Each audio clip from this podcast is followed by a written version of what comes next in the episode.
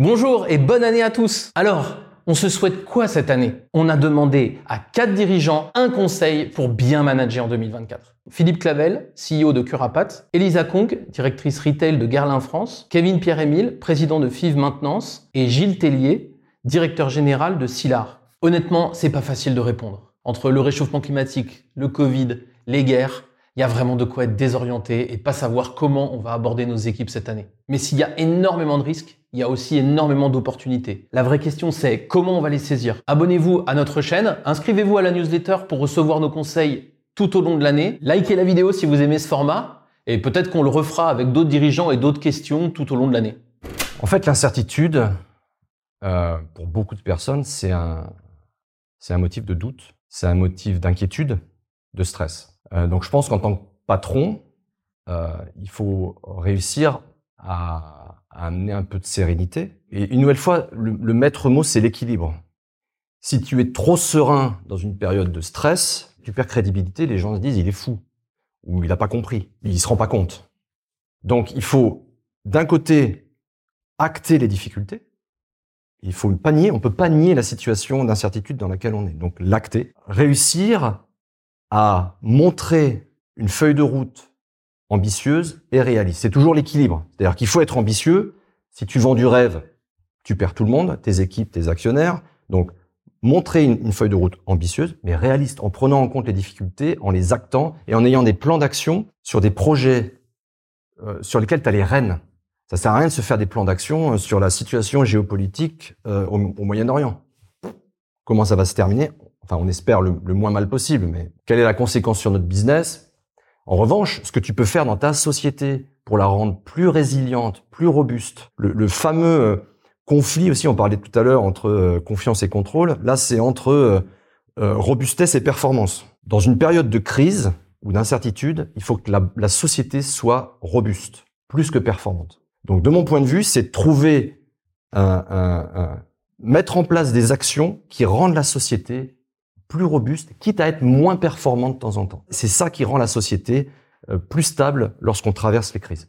Non mais là, le plus important, c'est d'être moins performant de temps en temps. En fait, on peut pas continuer à avoir des budgets optimisés chaque semaine, chaque jour, chaque heure quasiment pour être sûr d'avoir le maximum de profit et espérer être robuste. Dans une période de crise, il faut avoir des marges de manœuvre. C'est un peu comme le corps humain. Le corps humain, il peut fonctionner à 39, pas forcément à 37 mais il se garde 2 degrés d'écart pour pouvoir lutter contre un virus quand il y en a besoin. Bah, une entreprise ou n'importe quelle organisation, c'est la même chose. Elle a besoin d'avoir un peu de marge pour pouvoir réagir aux imprévus. Notre conseil, c'est faites un budget un peu moins ambitieux. Osez le faire. Gardez un poste de plus ici ou là si on en a besoin. C'est comme ça que vous aurez de la marge pour faire face aux imprévus. Quand tu fais un état des lieux de ce à quoi on va être confronté dans les années à venir, tu peux te dire que globalement, que ce soit pour ta boîte, pour tes enfants, au global, euh, tu as juste envie de reprendre ta couverture, de faire bon, finalement j'étais bien chaud. Ne nous pose pas ces questions-là, elles sont beaucoup trop inquiétantes. Et euh, mais en fait pas du tout. Euh, on a on a commencé l'exercice et on voit bien que on est, enfin je sais pas si c'est les Français ou j'en sais rien ou peu importe ou FIF maintenant. On est assez résilient et, on, arrive comme ça à aller chercher des trucs hyper enthousiasmants dans la difficulté. Typiquement, FIF Maintenance, on a, euh, on a plusieurs activités, ferroviaire, euh, logistique, euh, aéronautique. Aéronautique, demain, euh, on, on l'a connu, il y a le problème du Boeing, le problème du Covid. tous les avions sont cloués au sol pour X raisons et baisse d'activité de 30%. Bah, demain, c'est, ça peut être ça fois 10, quoi. Alors que, et c'est c'est une question hyper intéressante parce que si je regarde les commandes aéronautiques dans les années à venir, on n'a jamais autant vendu de Rafale et on n'a jamais euh, vendu autant d'Airbus en général. Donc c'est hyper contre-intuitif de se dire le premier truc qui va tomber, c'est l'aéronautique. Et ben pour autant, euh, je pense que de se poser aujourd'hui la question, parce qu'on se dit quand même que c'est un non-sens à un moment donné, euh, de se dire que l'aéronautique a de l'avenir pour toutes les raisons qu'on peut imaginer. Ben, Qu'est-ce qu'on imagine? Est-ce qu'on doit remplacer cette activité-là? Qu'est-ce qu'on tire de cette, euh, de cette euh, expérience dans l'aéronautique? Parce que c'est un milieu qui est hyper exigeant, avec lequel on peut construire dans le temps, qui techniquement est probablement l'activité la plus intéressante qu'on puisse retrouver, en, tout cas en maintenance. Mais qu'on peut trouver dans d'autres activités, dans d'autres euh, usines. Bah, rien que cette question-là, demain, tous les avions sont cloués au sol, on perd chez FIF Maintenance 35% de notre activité. Qu'est-ce qu'on va aller chercher comme opportunité à travers cette, cette difficulté? Et je suis sûr qu'avec mon équipe, on va trouver des solutions. En fait, ce que nous dit Kevin, c'est je suis pas sûr de pouvoir croire dans l'aéronautique dans le futur. Par contre, je sais que je peux croire dans les hommes et les femmes qui la font. Dans la lutte contre le réchauffement climatique, on passe notre temps à contraindre, chercher des fautifs, classer les actions qui sont bonnes de celles qui sont pas bonnes. Mobiliser les humains, c'est faire confiance à la créativité, l'ingéniosité, l'envie d'avancer des gens, leur intelligence. Kevin nous rappelle que pour bien manager en 2024, il faut se passionner pour les gens pas pour les systèmes. Oser mettre sur la table les doutes et les options, discuter avec eux des conséquences positives ou négatives des événements qui vous arrivent et élaborer des scénarios ensemble. C'est ça, manager en 2024. Moi, il y a un sujet qui me tient à cœur depuis quelques années, c'est la transparence. Euh, on en avait déjà parlé dans un des podcasts euh, précédents. Et je dirais que aujourd'hui, dans ce contexte-là mouvant, euh, c'est encore plus important d'être dans la transparence, donner de la visibilité sur les faits, sur des situations, donner la visibilité sur ses émotions aussi en tant que manager tu vois, pour créer la relation aussi, on en parlait. Je pense que c'est important de voilà de garder, en tout cas d'entretenir cette euh, cette transparence là. Je dirais aussi que euh, ce qui est clé, c'est de s'adapter à son équipe, toujours être à l'écoute, sentir vraiment les signaux faibles, savoir quand la personne n'est pas bien, comment toi tu peux t'adapter, adapter ton management, adapter la dynamique d'équipe. Donc c'est encore plus, je pense, vrai, euh, tu vois, avec les, années devant nous. Continuer de, de, de, créer la relation avec son équipe, cette espèce de solidarité, tu vois, cet esprit d'équipe, cette euh, ouais, cette relation qui fait que euh, ça va durer et que on est ensemble dans les épreuves et euh, on soutient et on le fait dans la bonne humeur, dans la bonne entente, dans une forme ouverte et de collaboration euh, transparente. J'ai un poste dans mon équipe qui a été supprimé. Je le savais depuis quelques temps qu'il n'allait pas être euh, remplacé et voilà, moi j'ai tout de suite dit à mon équipe qu'il n'allait pas être remplacé. Et du coup, quelques mois auparavant, tout le monde était au courant que ce poste n'allait pas être remplacé, donc tout le monde s'est fait à l'idée. Quand la personne est partie et que le poste n'a pas été remplacé, si tu veux, ça n'a pas du tout été un sujet puisque tout le monde s'y était fait. On avait réfléchi ensemble aux missions qu'elle est dispatcher, comment, et on l'a bossé ensemble. Donc ça change tout. Si tu arrives, tu vois, en réunion et que tu dis bah voilà, le poste est remplacé, euh, vous allez devoir réfléchir ensemble maintenant à comment on, dispatche les missions, ça n'a pas du tout la même, euh, la même saveur que quand tu le co-construis avec ton équipe euh, quelques mois auparavant. Donc les mois, le temps font que si tu veux, tout le monde se prépare bien au next step, quoi. Donc ça passe, je trouve, dix fois mieux. En fait, la question que pose Elisa, c'est tout simplement, c'est quoi être un manager? Est-ce que c'est être un capitaine dans la tempête? Évidemment, sa réponse, vous l'avez compris, c'est non. Un manager, ce n'est pas ou ce n'est plus dominer, décider pour les autres, trancher tout seul. Un manager, c'est juste un rôle dans l'équipe. Comme un attaquant qui doit marquer des buts ou un gardien qui doit éviter d'en prendre. Le manager, lui, il doit tirer le meilleur des autres en écoutant, distribuant des tâches et valorisant. En ayant des émotions et en les exprimant, et en ayant des informations et en les diffusant, qu'il va pouvoir créer de la confiance autour de lui. Manager en 2024 dans l'incertitude, donc, bah, ça peut pas être de masquer les réalités, c'est proposer ces difficultés avec optimisme parce que les gens qu'on manage sont intelligents, il faut leur faire confiance. En résumé, ce que je vous conseille, qu'il faut absolument qu'on abandonne la posture ne vous inquiétez pas et suivez-moi. Cette posture, elle est datée, elle est terminée, elle est insupportable. À la place, on va avoir une posture plus de ayons confiance en nous et menons les projets ensemble. C'est ça, manager en 2024.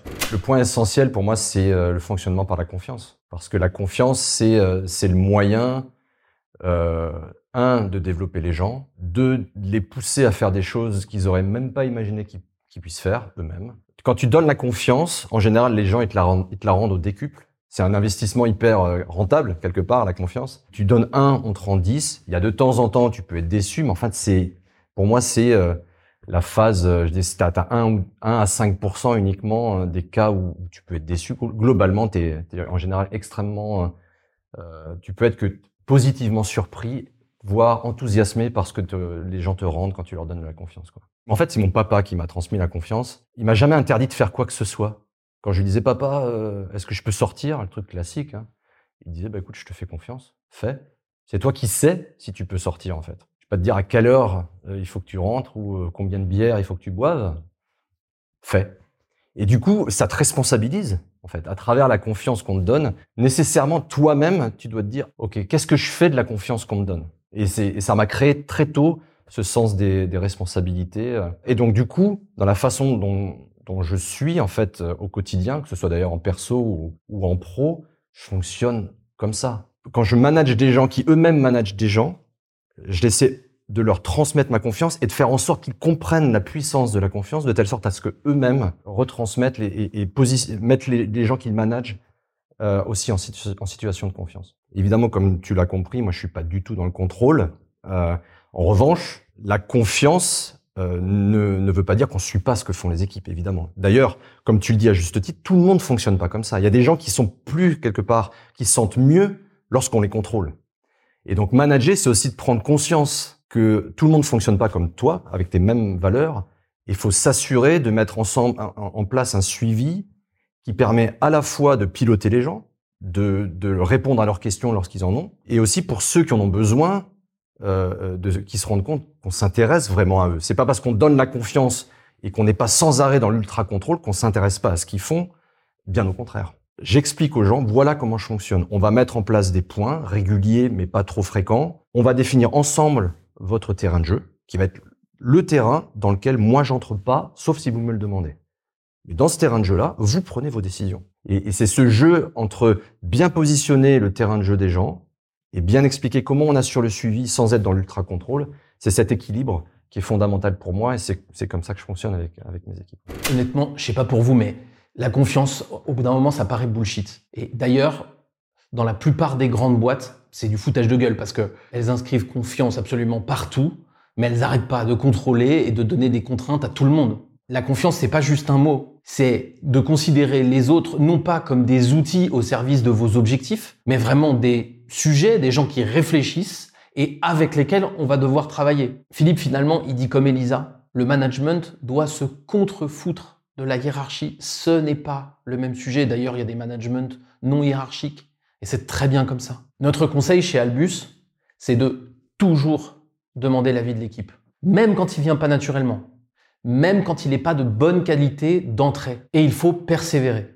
Parce qu'en le faisant longtemps, on finit toujours par avoir des équipes qui progressent et des décisions meilleures prises ensemble. Avec cette technique, Philippe a eu des déconvenus, moi aussi. Tous ceux qui ont essayé ont eu des déconvenus. Mais à la longue, à force de persévérer, les avis sont de plus en plus souvent pertinents. Euh, FIV Maintenance, il y, a, quelques années, c'était très pyramidal.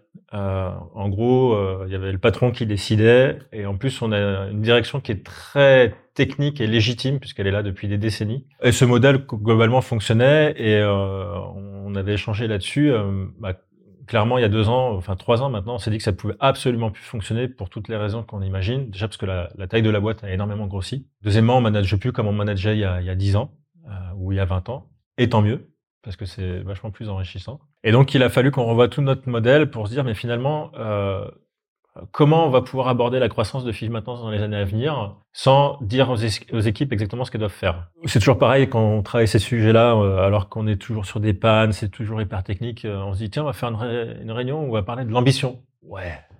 Euh, Enfin là, on a des pannes à réparer, donc euh, ton truc d'ambition, t'es bien gentil, mais ça, qu'est-ce que ça va nous apporter? Et en fait, l'ambition de FIV Maintenance, donc c'est réinventer la maintenance. Euh, on l'a travaillé euh, avec vraiment les équipes terrain. Euh, finalement, qu'est-ce qui fait que vous avez envie de vous lever le matin? Chez FIV Maintenance Et de ce premier exercice, euh, on s'est dit, mais finalement, euh, c'est pas mal ce truc-là, parce que euh, plutôt que de leur dire quoi faire et comment faire, juste de dire, mais qu'est-ce qui vous fait lever le matin, de travailler ce sujet-là, ça dégage euh, une autre dynamique. Face à, à ce qui nous attend demain, euh, on est incapable, nous, codir, et moi, président, euh, de gérer tous les projets structurants de la boîte. C'est impossible. Il y a- trop de sujets. Et donc, euh, qu'est-ce qui pourrait nous permettre de laisser la main aux équipes Et In fine, ça fonctionne. Et c'est vrai que on a commencé à l'époque avec euh, Yemna, qui était la présidente, à travailler cette ambition, les axes stratégiques, mais on a monté un, organe euh, chez FIV maintenant, ce qui s'appelle le CODEF, le Comité des défis. En gros, c'est toutes les équipes terrain, donc le technicien de maintenance, les fonctions support, les, managers, qui s'approprient les sujets structurants de la boîte. Moi, je me suis, euh, je me suis projeté, je me dis, si j'avais vécu ça à l'époque, c'est-à-dire, moi, je peux travailler, euh, je peux être contributeur d'un sujet structurant qui va changer mon quotidien demain, et on va me donner l'espace, le cadre pour euh, pour y arriver. Et au bout de, ouais, au bout de maintenant deux ans, on a gagné une vraie maturité sur euh, la gestion de projets par les équipes opérationnelles. Et ça, et là, c'est la première année où on a des projets qui sortent gérés par les opérationnels et qui fonctionnent bien dans la lignée de l'ambition et de la stratégie de, de Maintenance. Avec euh, des étapes qui étaient extrêmement difficiles à surmonter. Hein.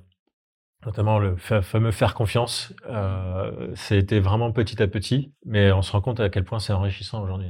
On manage plus comme on manageait il y a dix ans et c'est tant mieux. Elle est folle cette phrase quand on y pense. Ça veut dire que c'était pas mieux avant, que c'était même pire. Mais je partage moi l'optimisme de Kevin. Les salariés ont rééquilibré le rapport de force, et même si ça gratte de temps en temps, c'est vraiment pour le mieux. Parce que moi, depuis presque 20 ans, je suis fasciné par l'énergie colossale qu'on met pour recruter les meilleurs, pour ensuite les écouter aussi peu. Les organisations pyramidales, le matriciel, les experts du siège qui dictent tout au terrain, au final, c'est profondément inefficace. C'est un gâchis gigantesque d'intelligence qu'on paye en turnover, conflits sociaux et passivité en général. En 2024, face à un monde qui change autant et de façon aussi imprévisible, vous devez vous donner toutes les chances de saisir les rares opportunités qui vont apparaître. Et pour maximiser nos chances, faisons appel, nous managers, à ce que l'on a en abondance et qu'on utilise si peu, l'intelligence, l'ingéniosité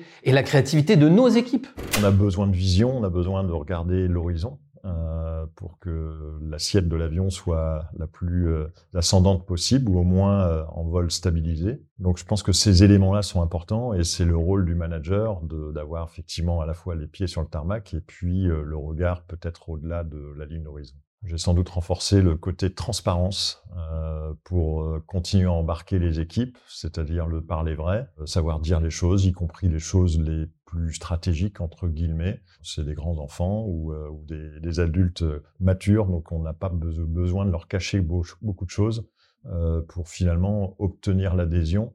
Euh, voilà, il faut, beaucoup de transparence. Peut-être de surexploiter les compétences euh, là où elles font plaisir et là où on se fait plaisir. C'est-à-dire que quand on aime faire de la vidéo, quand on aime faire de la finance, quand on aime faire de la communication, eh ben, euh, utilisez et utilisons les compétences au centuple euh, de, ce qu'elles sont, parce que de toute façon, euh, la personne est passionnée par son activité, elle va pas aller faire beaucoup d'autres choses et elle va bien faire et encore mieux faire ce qu'elle sait faire. Donc ça, c'est une constante chez moi.